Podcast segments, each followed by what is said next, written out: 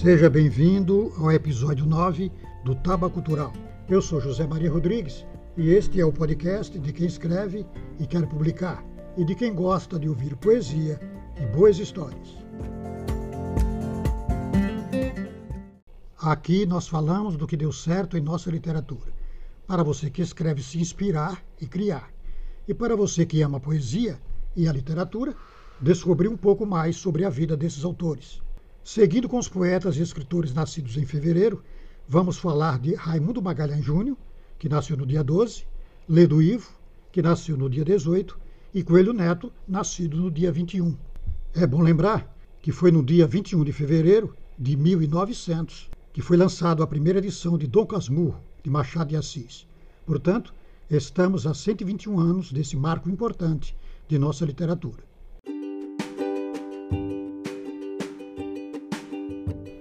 Por ser fevereiro, lembramos a você, poeta, que vai até o dia 28 o prazo para mandar trabalhos para nossos concursos. Um poema para o futuro e uma história de amor. Mas não deixe para os últimos dias. Baixe os formulários de inscrição no site www.tabacultural.com.br. Raimundo Magalhães Júnior foi jornalista, biógrafo e teatrólogo. Nasceu em Ubajara, Ceará, em 12 de fevereiro de 1907 e faleceu no Rio de Janeiro em 12 de dezembro de 1981. Filho do jornalista Raimundo Magalhães, fez seus estudos na cidade natal e em Campos, para onde se transferiu aos 17 anos. Lá fez os estudos de humanidades e se iniciou no jornalismo, na Folha do Comércio. Desde 1927, escrevia peças de teatro e contos. Em 1934, a editora Record lançou Impróprio para Menores, seu primeiro livro de contos. Como correspondente no estrangeiro, foi mandado pelo jornal à noite ao Paraguai durante a Guerra do Chaco, tendo escrito reportagens que foram simultaneamente transcritas em jornais de Assunção, Paraguai, e La Paz, Bolívia. Em missão jornalística, passou três anos nos Estados Unidos. Foi assistente especial do escritório do coordenador de assuntos interamericanos, que era então Nelson Rockefeller posto em que permaneceu de 1942 a 1944. Na política, assinou manifesto da esquerda democrática, que se converteu em seguida ao Partido Socialista Brasileiro, pelo qual, em 1949, foi eleito vereador à Câmara do Distrito Federal, sendo reeleito em 1954. Como autor teatral, escreveu mais de três dezenas de revistas, comédias e peças dramáticas, entre as quais se sobressai Carlota Joaquina, o Imperador Galante, Vila Rica e Canção Dentro do Pão. Foi membro do Conselho Deliberativo da Sociedade Brasileira de Autores Teatrais e seu diretor desde 1959 até o seu falecimento. Era um incansável pesquisador e do seu trabalho de pesquisa resultaram várias biografias, antologias, dicionários, ensaios e, sobretudo, os volumes da obra Esparça de Machado de Assis. Obteve vários prêmios literários, entre os quais o Prêmio do Serviço Nacional de Teatro, 1940, o Prêmio Brasília de Literatura, da Fundação Cultural do Distrito Federal, em 72, e Prêmio Juca Pato, como intelectual do ano da União Brasileira de Escritores.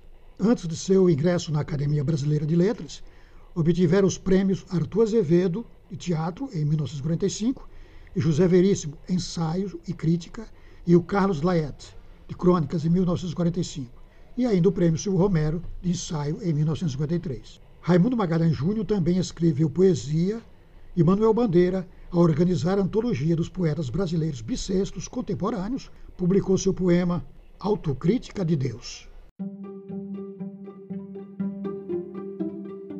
Depois de longa reflexão, positivamente acabrunhado, Deus resolveu fazer autocrítica. Considerou bem a sua obra viu toda a ruindade do homem, as misérias sem remédio da terra, e uma lágrima imensa, como um oceano, rolou de sua pálpebra enorme no chão incomensurável do infinito. Senhor, disse um arcanjo desejoso de consolá-lo, realmente a tua obra não prestou, mas podes tomá-la em tuas mãos, amassar e tornar a amassar, começando depois tudo de novo. Mas Deus, sacudiu as longas barbas com a mais divina tristeza e disse desanimadamente: Não adianta, não adianta, não adianta. Ide proclamai, urbi et orbi, que os erros de Deus não se repetem.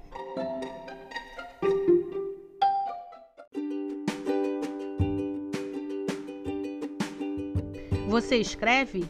Nós publicamos. Envie seu original para avaliação. Oferecemos o melhor serviço e o melhor atendimento. Confira. Faça contato pelo e-mail taba@tabacultural.com.br. Ledo Ivo nasceu no dia 18 de fevereiro de 1924, em Maceió, Alagoas. Em 1940 transferiu-se para Recife, período curto, mas sempre referido pelo escritor como fundamental para a sua trajetória literária. Foi ali que travou contato com um grupo reunido em torno do pintor e escritor Vicente do Rego Monteiro e do ensaísta William Levin, que instruíram jovens poetas como ele e João Cabral de Melo Neto sobre as vanguardas europeias, com ênfase para o surrealismo. Em 1941, ele participou do primeiro Congresso de Poesia do Recife. Depois, em 43, mudou-se para o Rio de Janeiro, onde se matriculou na Faculdade Nacional de Direito da Universidade do Brasil, pela qual se formou e passou a colaborar em suplementos literários e a trabalhar como jornalista. Em 1944, fez sua estreia na literatura, com a poesia As Imaginações. No ano seguinte, publicou Ode e Elegia, que recebeu o prêmio Olavo Bilac da Academia Brasileira de Letras. Nos anos subsequentes, publicou diversos livros de poesia, contos, crônicas, ensaios e romances. Em 1945, Ledo Ivo se casa com sua companheira de toda a vida, Maria Leda, a quem dedicara Cântico, obra de 1949. Ainda em 49, prefere no Museu de Arte Moderna de São Paulo a conferência Geração de 45. Nesse ano, forma-se em Direito. Ele integrou o grupo conhecido como Geração de 45, que renovou as formas fixas e fez revisão de alguns aspectos do modernismo de 1922, coisas que publicaram na revista Orfeu, no Rio de Janeiro, e em São Paulo, na Revista Brasileira de Poesia. O livro Acontecimento do Soneto, por vezes lido como um dos marcos da geração de 45, foi impresso em primeira edição pelo amigo João Cabral de Melo Neto em sua prensa manual na cidade de Barcelona, na Espanha, no ano de 1948. Leduivo residiu em Paris entre os anos de 1953 e 54, experiência que marca sua escrita e que se percebe em obras como O Rei da Europa e Um Brasileiro em Paris, publicadas em edição conjunta em 1955. Em 1963, a convite do governo norte-americano, realizou uma viagem de dois meses pelos Estados Unidos, pronunciando palestras em universidades e conhecendo escritores e artistas. Na década seguinte, a de 1970, Leduivo publica duas de suas mais importantes obras, o livro de poesia Finisterra e o romance Ninho de Cobras, ambos fortemente marcados pelo imaginário da terra natal alagoana. O livro Finisterra ganha o prêmio Jabuti e Ninho de Cobras é distinguido pelo maior prêmio literário da época, o Valmap, após ser rejeitado por duas editoras. Em 13 de novembro de 1986, Leduivo elege-se para a Academia Brasileira de Letras na sucessão de Orígenes Lessa. Torna-se o quinto ocupante da cadeira número 10.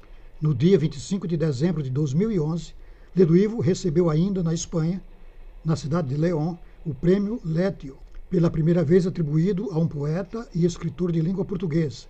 Este prêmio distingue um escritor de relevância internacional, autor de uma obra de alta qualidade literária, dotado de invenção e originalidade, e que não se tenha rendido aos ditames do mercado. Este prêmio é concedido por um júri de jovens escritores, o que atesta o amplo interesse pela obra do escritor brasileiro na Espanha, país onde vem sendo sistematicamente traduzido e publicado. No primeiro parágrafo de seu discurso, quando tomou posse na Academia Brasileira de Letras, disse Ledo Numa tarde de outono, um homem caminha pelas ruas de Londres. O frio e o vento o obrigam a encolher-se no seu sobretudo sozinho e desconhecido na metrópole que Verlaine comparou a Babilônia, este homem é um exilado, expulso de sua pátria por um caudilho taciturno, e enquanto ele marcha, entre as folhas que caem, em seu espírito flui a interminável reflexão sobre seu país, que do outro lado do oceano vive as turbulências do dissídio e do desencontro. Essa é a imagem que me ocorre de Rui Barbosa o fundador da cadeira número 10, a do exilado. Ledo Ivo morreu em 2012, aos 88 anos de idade, após um mal súbito quando viajava ao exterior. Um de seus sonetos que mais gosto é Soneto aos 20 anos.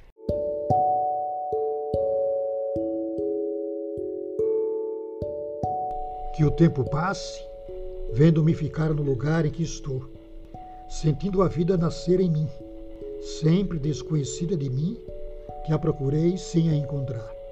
Passem rios, estrelas, que o passar é ficar sempre, mesmo se é esquecida a dor, de ao vento vê-los a descida para a morte sem fim que os quer tragar.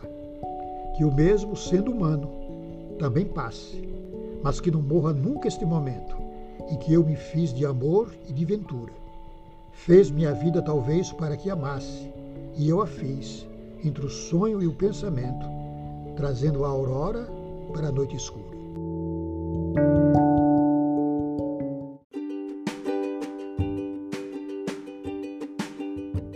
Grande concurso Taba Cultural de Literatura.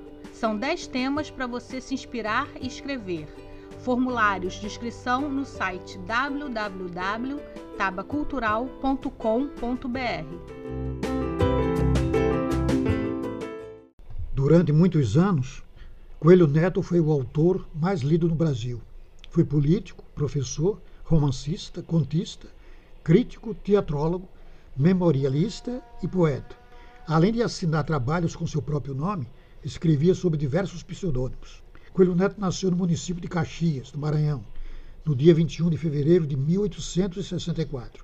Filho do comerciante Antônio da Fonseca Coelho e da índia Ana Silvestre Coelho. Em 1870, a família veio para o Rio de Janeiro, então capital do Império, perseguida por problemas políticos do Maranhão. Coelho Neto iniciou seus estudos em 1872 no Colégio Jordão, no Mosteiro de São Bento, e depois no externato do Colégio Pedro II. Em 1883, matriculou-se na Faculdade de Direito de São Paulo e, em 1885, transferiu-se para a Faculdade de Direito do Recife. No mesmo ano, para a cidade de Campinas, São Paulo. Suas cidades abolicionistas e republicanas o tornaram alvo de perseguições que o impediram de concluir o curso. Retornou ao Rio de Janeiro ainda em 1885. Seu primeiro trabalho na imprensa foi no Jornal do Comércio, onde aos 17 anos escrevia poesia. A amizade com José do Patrocínio rendeu-lhe o emprego no jornal Gazeta da Tarde. A partir daí passou a escrever nos principais jornais da cidade, obtendo um sucesso vertiginoso. Nesse período, conviveu com grandes nomes do movimento abolicionista, como Olavo Bilac, Raul Pompeia, Paula Ney e José do Patrocínio. A chamada boemia literária se reunia nos cafés e confeitarias da Rua do Ouvidor, dos quais Coelho Neto era frequentador assíduo. O fim da fase boêmia se deu em 1890, com o casamento com Maria Gabriela Brandão. Em 1897, foi um dos fundadores, ao lado de Machado de Assis, da Academia Brasileira de Letras, ocupando a cadeira número 2, que tem como patrono Álvares de Azevedo. Coelho Neto foi professor mas a atividade jornalística era sua principal fonte de renda, responsável pelo sustento da família de sete filhos, que sobreviveram a um total de 14. Em 1905, com melhor situação financeira, fixou residência na Rua do Rosso, no bairro de Laranjeiras. O sucesso como escritor das primeiras décadas do século XX o levou a desfrutar de enorme prestígio social. Escrevia sobre tudo, abordando qualquer tema, desde culinária, moda, esporte e política. Seus críticos consideravam-no um autor da moda, que assumiu o estilo impessoal e anónimo da Belle Époque. Seu maior opositor foi Lima Barreto, que o via como um escritor que punha literatura a serviço dos modismos das elites, que aceitava fazer brindes de sobremesa para a satisfação de ricaços, incapazes de reconhecer a alma de uma criança negra. Tais críticas não diminuíram o prestígio do escritor, que transformou sua residência na Rua do Rosso em um verdadeiro salão literário, ponto de encontro de diversos intelectuais. Foi graças a esse prestígio que Coelho Neto recebeu o convite para candidatar-se a deputado federal pelo estado do Maranhão, o que acabou acontecendo em 1909. Nesse mesmo ano, tornou-se professor do Ginásio Nacional e, no ano seguinte, assumiu o cargo de professor de História do Teatro e Literatura Dramática na Escola de Arte Dramática do Rio de Janeiro, da qual se tornou diretor. Sua obra completa possui mais de 120 volumes publicados, Além disso, produziu mais de 3 mil contos, fábulas, palestras, conferências, discursos, mensagens, saudações, poesia, hinos esportivos e patrióticos, isso tudo sem deixar de escrever diariamente para diversos jornais. A família foi um fator importante em sua vida. Após perder vários de seus filhos por doenças na infância, desistiu de mantê-los em ambientes fechados e resolveu expô-los a uma vida mais livre e dinâmica, incentivando a prática da educação física. Fez dos filhos grandes desportistas. Sua filha Violeta, aos 10 anos, era uma das maiores atletas de nado crawl na cidade. João Coelho Neto, conhecido como Preguinho, foi um atleta múltiplo, campeão em vários esportes, com destaque para a natação e o futebol, onde se destacou por ser o autor do primeiro gol da seleção brasileira em Copa do Mundo, em 1930. Georges e Paulo jogaram waterpolo e Mano, Emanuel Coelho Neto, foi campeão sul-americano de futebol em 1919. O incentivo ao esporte foi outra faceta do escritor, que se associou a vários clubes, recebendo as mais diversas homenagens. Mas a maior paixão foi o Fluminense Futebol Clube, do qual compôs o primeiro hino oficial em 1915 e foi diretor artístico em 1925. Coelho Neto possuía um profundo carinho pelo Rio de Janeiro. Foi considerado o criador da expressão cidade maravilhosa para definir a cidade e inspirou o compositor André Filho a compor a marcha que conhecemos bastante, do Carnaval de 1935. A morte trágica de seu filho Emanuel em 1922, após um acidente em um jogo de futebol, marcou o início de uma nova fase em sua vida. Convertendo seu espiritismo, sua obra passou a abordar temáticas espirituais e religiosas. As críticas, entretanto, não diminuíram o ritmo de sua atividade intelectual. Membro do Conselho Consultivo do Teatro Municipal desde 1921, em 1926 assumiu a presidência da Academia Brasileira de Letras. Em 1928, a revista O Malho promoveu um concurso que o consagrou como príncipe dos prosadores brasileiro. Nesse mesmo ano, a Rua do Roso, onde morava, passou a chamar-se Coelho Neto, em sua homenagem. Apesar das diversas homenagens, sua carreira declinava vertiginosamente. E após o falecimento de sua esposa, em 1931, passou a ter uma vida mais reclusa. Faleceu no dia 28 de novembro de 1934, no Rio de Janeiro. Sua marcante presença na vida nacional fez com que fosse homenageado, dando nome ao município do Maranhão e a um bairro da zona norte da cidade do Rio de Janeiro. Escreveu um soneto que só por ele teria ficado famoso. Ser mãe, que digo agora.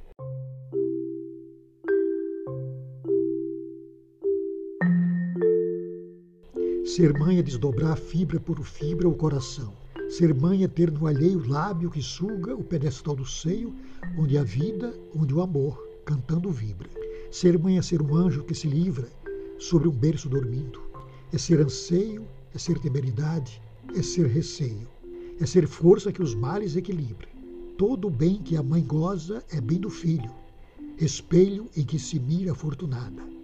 Luz que lhe põe nos olhos novo brilho Ser mãe é andar chorando no sorriso. Ser mãe é ter o um mundo e não ter nada. Ser mãe é padecer no paraíso. Hoje falamos de Raimundo Magalhães Júnior, Ledo Ivo e Coelho Neto. Convém salientar que a base das informações trazidas aqui sobre esses poetas e escritores é o site da Academia Brasileira de Letras. Não só ele, naturalmente, mas temos ele como porto mais seguro sobre essas informações. Voltaremos na próxima quinta-feira com outros poetas e escritores nascidos em fevereiro. Até lá! Se você gostou de nosso podcast, nos ajude a divulgar. Recomende aos amigos, aos que escrevem e aos que gostam de ouvir poesia e boas histórias. Obrigado por sua audiência e até o próximo.